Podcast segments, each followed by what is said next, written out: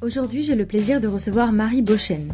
Elle est entrepreneur, féministe et fondatrice de la marque de mode Ypsilon, qu'elle met au service de son engagement pour la liberté des femmes. Dans cet épisode, Marie nous raconte comment elle met l'entrepreneuriat au service de son engagement. On discute aussi des représentations des femmes dans la mode, à la fois côté mannequin mais aussi côté entrepreneur. On dresse un bilan de ses bonnes résolutions et Marie nous parle de comment elle voit l'avenir. Très bonne écoute. Bonjour Marie. Bonjour Siam. Merci beaucoup d'être venue euh, jusqu'ici. Je t'en prie.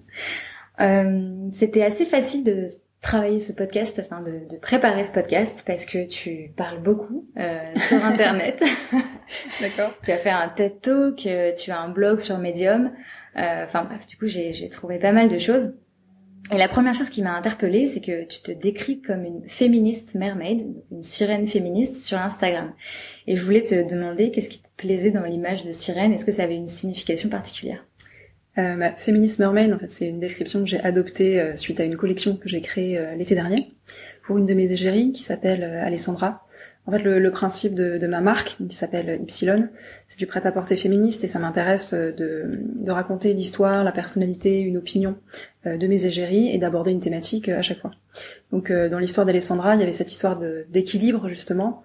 Et ce qui m'intéresse avec l'image de, de, la sirène, avec féministe accolé à, à sirène, c'est l'ambivalence en fait, le, le, paradoxe entre le, le, romantisme de la petite sirène et en même temps le côté très très puissant de cette figure que j'ai adopté sûrement parce que euh, alors je sais pas si c'est parce que je viens de Bretagne et que j'aime bien le côté aquatique mais j'aime bien je trouve que c'est c'est une c'est une figure intéressante qui qui est à la fois une une leçon c'est presque un c'est presque un warning en fait la, la sirène parce que dans le conte euh, elle tombe amoureuse elle perd sa voix elle abandonne sa voix et euh, ça se finit très mal mm-hmm. donc je trouve que c'est c'est assez intéressant de de se rappeler euh, de ne jamais abandonner sa voix.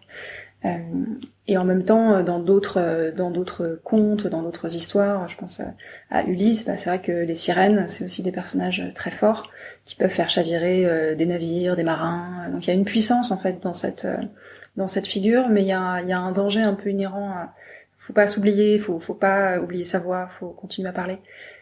Et, euh, et, voilà, donc j'aime bien, euh, j'aime bien l'imagerie, euh, la symbolique de la sirène et d'une manière générale en ce moment un petit peu toutes les figures euh, du, du, féminin dans les contes, la symbolique. je m'intéresse pas mal à la sorcellerie en ce moment. D'accord.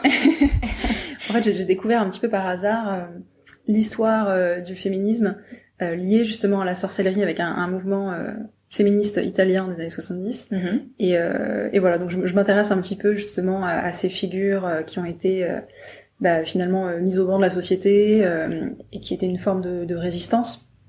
Donc, euh, donc voilà, c'est des figures qui m'intéressent. okay. Le féminisme, justement, c'est un sujet dont tu parles beaucoup. Comme je disais, que ce soit dans tes talks, que ce soit dans les articles que tu publies, on ressent dans ce que tu écris qu'il y a une quête identitaire un peu euh, à la fois personnel et professionnel qui se construit autour de, de ce féminisme. Et du coup,